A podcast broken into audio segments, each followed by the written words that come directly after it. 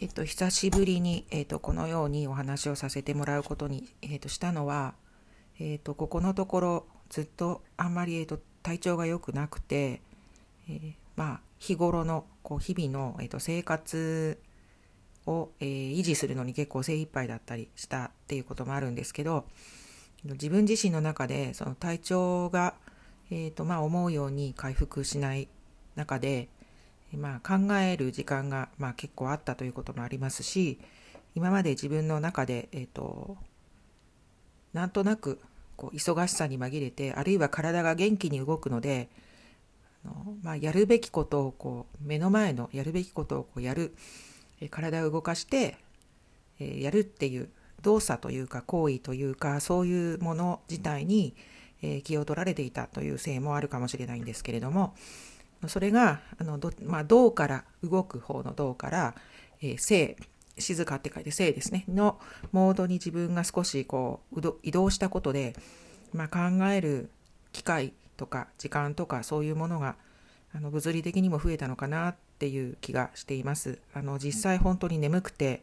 え体がだるくて、え寝てる時間が長かったりして、えそうすると当たり前ですけれども必然的にあの何か体を動かして何かをするとか、え今まで、え例えば10仕事ができてたとしたらそのうちの、え2ぐらいはなんか今までのようには思うようにできないなってことが増えてその2の分を、えゴロゴロ寝て、え寝ながらこう本当に眠っちゃうこともあるけれどもなんとなく、えー、ものを考えるっていうことに費やしてたような気がします。でそれらを考えてたことの中でつい最近根本的に私ってえー、なんか全然気づいてなかったんだなとかものすごい思い込みにとらわれていて、えー、本当にそれがこう見えてなかった本質的なことが見えてなかったんだなっていうことをなんか気づかされたことが一つあったのでそれを、えーと、このようにこう、えーと、収録をしとこうと思って久しぶりに、えーとお話をすることにしました。何かというと、えー、日頃私たちは、えーと、仕事や、まあ、いろいろなこう社会生活ですね主にはやっぱり、えーと、他者との関わりっていう中でいろいろなこう社会活動仕事をはじめとする活動をしてるわけですけれどもその社会活動の中で当然人と人とが関わるコミュニケーションを取るので当然、え、いろんな圧力が生じたり問題が起こったりするわけです。で私の思考の癖なのかもしれないし他にもそういう方がいらっしゃるのかもしれないんですけど私はその思考の癖として何かの問題、えーと、例えば相手に自分が、えー、やりたいと思うことを大切に思っていることが例えば仮に伝わらなかった時、えー、それは自分が、え、悪いんだ。自分の、えまあ、考え方ややり方や、まあ、あるいは極端なことを言うと自分自身の存在そのものが悪いんだみたいにえー、なんかすごいそういう考え方にとらわれていてなんかその先その問題の本質が何なのかとかその問題を少しでも相手と共有するには何ができるかとか、まあ、解決に向けてってことですね。解決に向けて、えー、例えば100個手順が仮に、まあ、ものすごい遠い道のりで解決までがすごく遠い道のりで100個手があってその中の最初の2つ3つは何なのかとかそういう本当最初の取っかかりすら、えー、正直言ってこう考えようとしてなかったなっていうことをもうすごいなんかこんな年になってからお恥ずかしい話なんですけれどもつくづくとなんか今頃になって気づかされたような感じで何がきっかけでこんなこと気づいたかちょっとよくわかんないんですけどまあ一つには今ちょうどまあえっ、ー、と学んでるあの大学院でのその教育に関するいろいろなこう知見ですね。あの今までの過去の、まあ、研究などから出てきたこう膨大な知見っていうのを少しずつ教えてもらってるわけでそういうものの見方あるいは、えーと、最近ちょっと興味のある哲学的な思考の、えーと方法ですかね。そういうものも関係あるかもしれないとか、まあ、今までそれぞれバラバラで興味はあったけれども関連はそんなに自分なりには意識してなかったそれらのなんかこう思考の、えーと、他の流儀ですね。今まで自分が慣れ親しんで、それこそ癖、あの、空気を吸うかのように、当たり前のように身につけていた自分自身の思考の癖とは、全く別の流儀をいろいろな分野で、あの、こう見させてもらったり、勉強させてもらってる中で、もしかしたら気づいたのかなっていう風な気がしているんですけれども、えお話戻りますと、何かのそういう風な、あの、まあ、集団とか、他者とのコミュニケーションとか、えー、そういうところで主に、えーと、問題を、えー、まあ、認識したときに、その問題の存在そのものを、えー、なんていうか、極端に言うと、こう、否定するというか、抹消するというか、あまあ、抹消オーバーですけど、存在そのものは、まあ、認めざるを得ない、まあ、そういうレベルの大きい問題もあったりするので、存在そのものは、えっ、ー、と、認めるにしても、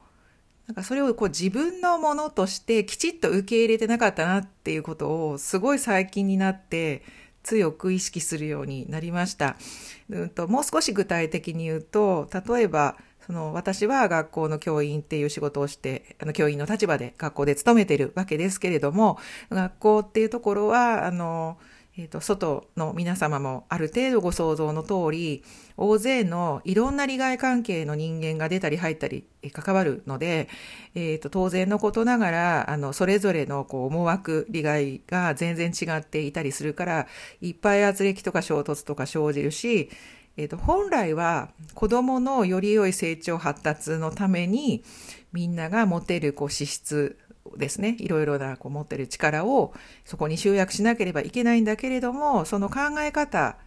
や、えっとまあ、そ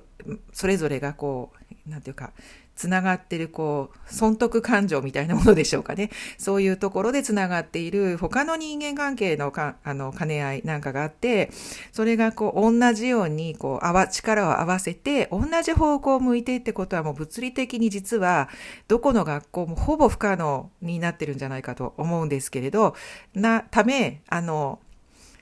具体的に何かの、こう、生徒児童生徒の問題行動とか学校の中での何かの問題が顕在化した時その利害関係の、まあ、不一致ずれがこうもろに露呈してあの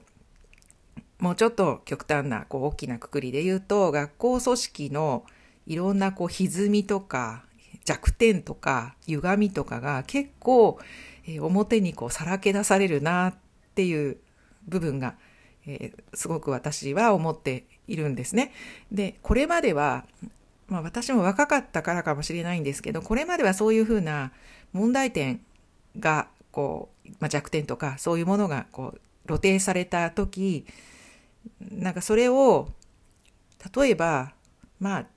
私にはどうせ何もできない、解決なんてどうせできない、何にも変えることはできないから、というふうに、もうそういうふうに決めつけて、なんかその問題自体をちゃんと考える。とりあえずそこの場にそういう問題が存在するっていうふうにちゃんとその問題を据え置いて、きちっと自分なりに向き合って考えるということを、あ、してなかったなって思うんですね。なんかまあ、もうどうせ解決なんかしないから何も変わらないからいっかっていうんで、目の前の、まあ、山のようにね、まあ、膨大な雑務やら、やることは他にもいっぱいあるので、まあ、そういう方にもう一回、こう、意識を向けてしまって、問題の本質から、こう、かはっきり言うと、こう、目を背けてたんだなっていうことを、急に、ここ最近になって、すごく思うようになったんですね。で、あの、その考え方、自分の思考の癖がそのようにさせてるんだなってことも同時にすごく気づいて、どうせ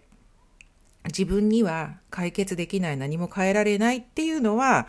自分が今の思考パターン行動パターンのまま変わらずにとどまっていればもちろん変えられないであろう。まあ、変えられるかもしれないけど変えられない可能性が高いであろう。けれど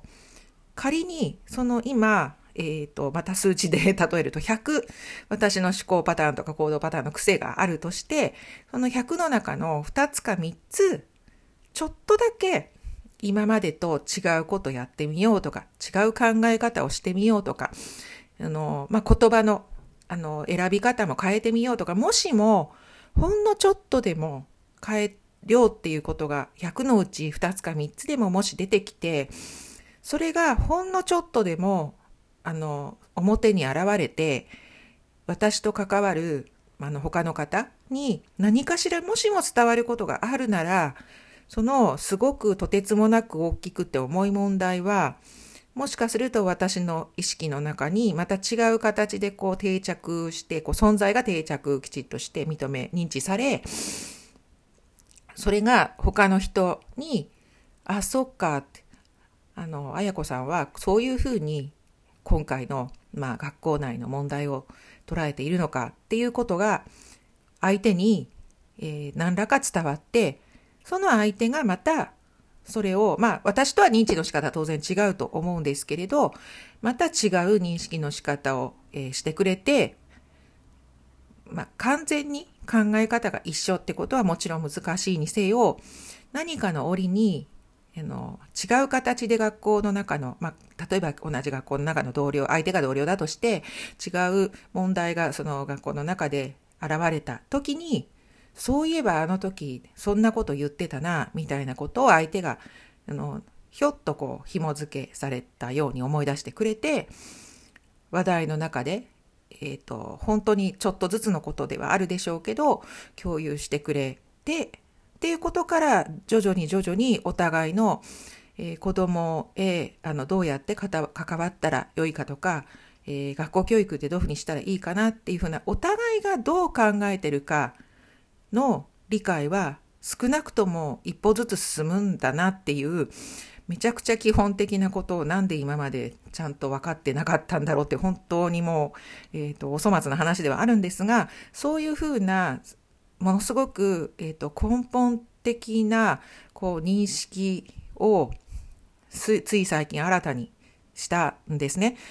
で、あの、本当にそれは、なんかまあ、こんな年になってそんなことにも気づかないのかって笑われちゃいそうで実際そうなんだけれども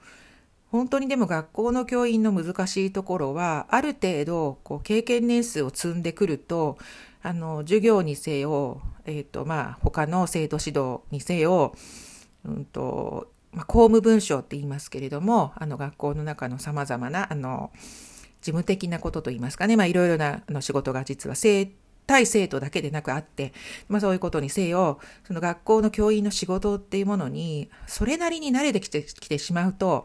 自分がそれまでの、まあ、7年とか10年とかっていう経験年数で、えっ、ー、と、出会った、あの、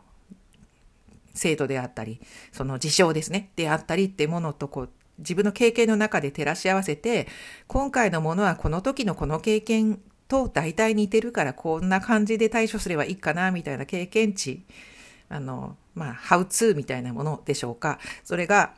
結構蓄積蓄積されてしまうので、結局そこの中で対応できてしまうんですよね。だから今お話ししていたそういうふうなこう根本的な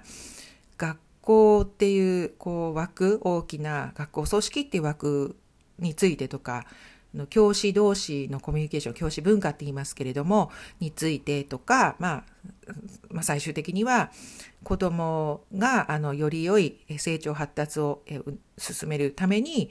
我々は何をすべきかっていう大きな目標のところまであんまり考えなくっても日々の仕事が多分回せてしまう。まあ忙しいですけど、忙しいけど、本当にその表層的な、そのいくつか何種類か、まあ、10, 10個か20個か知りませんけど、その、なんか本当に限られた、あの狭い範囲での経験とかそういうもので 回せてしまってるのは本当に実際問題あって、だから逆に言うと今更こんな根本的なことに気づいたっていう点で何を今更基本的なって笑われてしまうのは承知の上で申し上げるとでもだからこそなんかこんなものすごいなんか年いってからこんな根本的なことを考える、まあ、余裕精神的な余裕であったりえー、冒頭に申し上げたように体がちょっとまあまだあの体力的に少しあの調子が本調子でなかったりってことが逆に幸いしてこうして、えーと、むしろ根本的な本当に足元の足元の部分のところに意識が向いたのであるならそれはそれでラッキーだったかもしれないなっていうふうに逆の捉え方も少ししていてで、えっ、と、それに気づいたのが、まあ、あの、まあ、言語化できたのが今朝だったんで、ここ数日なんとなくなんとなく考えてたことが、まあ今週実はちょっと勤務校でいろいろとあったもので、えっ、ー、と、それと漠然とここ最近考えてたことがなんとなくこう一気に結びついて、今日今朝、ついさっき、あ、そういうことだったのかもしれないっていうふうなこう自分の中で言語化できてきたので、忘れないうちにこうやってお話をしておこうかなと思って、えっ、ー、と、こうやって今ね、あの収録をしているという状況なんですね。で、気づいたのはいいんだけれども、これまあ若いうちであれば気づいたってことだけでも本当に大層なこと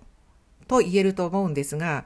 まあ何せ私はもう結構年がいっていてまして、あの、変な話、こう、現役で教員を続ける年数としてはもう本当に、えっ、と、全然折り返し地点を過ぎており、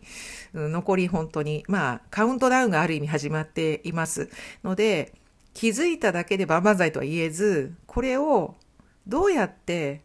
これからあの他の人に伝えるか、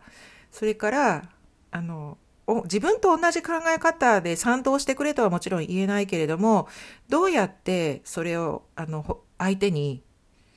それが重要なことだってことだ、でも、だけでもいいので、あの、知ってもらえるように伝えるか、というあたり、まあ、もし理想を言えばですけど、あわよくば、今勤めてる学校でそういうふうなことをこう大切だと思ってる何人かでもいいので、学校のこう教師同士のコミュニケーションとかそのそういう雰囲気ですね。教師文化としての職員室の中の雰囲気を少しでも変えられないかなっていうことは一番最後まああの現役を退く前までに間に合えばそこまであの問題意識として具体的に取り組む問題意識としてたどり着けばすごく理想的だとは思うんですが、まあ実際そこまでいけるかは何しろ気づいたのが今なんで、今朝なんでそこまで間に合うのか、自分的にもまあ今は甚だ自信がないけれど、ただ少なくとも自分がどうせ解決しないんだからって考えても意味ないじゃんって、おそらくもう花からもう自分の思考の範疇、枠の外に切り捨てていた事柄をとりあえずは問題は問題としてそこに存在するんだっていう定位置ですね。それぞれの問題の定位置みたいなものを自分の頭の中に決めて、存在自体を認めようって思えたことは、ものすごく大きな進歩だなっていうふうに思っています。で、えっ、ー、と、皆さんの中にも、あの、問題の大小とか種類の違いはあれど、やっぱり問題っていうのは、まあ、人間の思考のパターン、癖なのか、私の思考の癖なのか知りませんが、問題があると、やっぱりそれを解決しなくちゃっていう認識って働きませんかね？だから、解決できそうもない問題っていうのは、初めから存在を否定したくなりませんかね？だからそれすごくね、あの、自分を振り返って、今までそういう思考の癖を、えー、ずっと続けてきたことは、全然後悔してないというか、しょうがなかったなって、えっ、ー、と、子育てがすごく忙しかったり、私自分が家庭的なことなんかも、家のことも、家族のことも、いろいろぐちゃぐちゃだったり、それに対処するので本当に精一杯だったから、まあ、そっちの問題の本質はもしかしたら自力で確かに解決というか、こう前進させたって言えばそうかもしれない。けれど、まあ今実は問題として認識しているのは学校教育に関することだから、問題の種類が変わってそっちに、えっ、ー、と、意識が向くようになった。といえば確かにそうかもしれなくて、その頃からその問題の存在自体を確かに認識はするようには、あの自分の中でどこかでセンサーというかそういうものを働いてたのかもしれないから、あの、それはどちらかわかんないけど、とにかくその問題自体が存在することに、えっ、ー、と、もう耐えられない。自分の力ではどうにもならないから、そ問題自体から目を背けたいと思う気持ちは本当によくわかるので、えーと、今すぐそういうふうなあの思考パターンに、えーと、なってくださいとか絶対そんなことは私からは偉そうには言えないけれどでももしかしたらどちらもですよねその問題のにそのもの問題の存在そのものを認知できる人がもし認知できてる方がすでにいらっしゃれば、それはそれですごく素晴らしいことだし、えっと、自分がそれだけちゃんと問題に向き合っているっていうことを自分をぜひ褒めていただきたいし、これを、ま、もし聞いてくださった方の中で、えっ、と、自分はそこまでできてないなって問題がありそうだって思うとつい逃げちゃうなとかって思ってらっしゃる方も、それをあの別に自分を責めることにならずに、責め、責めずに、あの、まあ、そういう考え方、思考パターンになったとしても、それはそれでもう仕方がない。よくある話っていうふうに捉えていただければいいし、ただ、今日私が気づいたように、もしもそれが本当に、あの、偶然であったり、些細なきっかけであったり、でも、もし変えられるなら、あの、本当にこれは、あの、世の中の見え方がまた、あの、すごく変わってくるかもしれないなってパラダイムシフトって言いますけど、そうなるかもしれないなっていうふうに、そのぐらいの今朝の私の気づきは大きな発見だったので、あの、このようにお話をさせていただきました。あの、本当は、あの、私は音声よりは、あの、どっちかというと文章に実はまとめたいので、まあ、今日はとりあえずちょっとあの実はなんか片頭痛だかなんだかわかんないんですけど今日は頭が痛いのでこうしてあのとりあえず音声で、えっと、の残しておきますがもう少し時間をたが経って自分でこうやこの収録を聞き直してまたあのいろんな考え方がその時今とえー、例えば1ヶ月後でまた変わってくることはあると思うので、そうなった時、えっ、ー、と、もう少し今度はその時、また新たに気づいたことや考えたことっていうのを付け出して、文章に、えー、起こしてみたいなっていうことはすごく考えています。えっ、と、少し長くなりましたけれども、一応収録としてはここまでとします。ありがとうございました。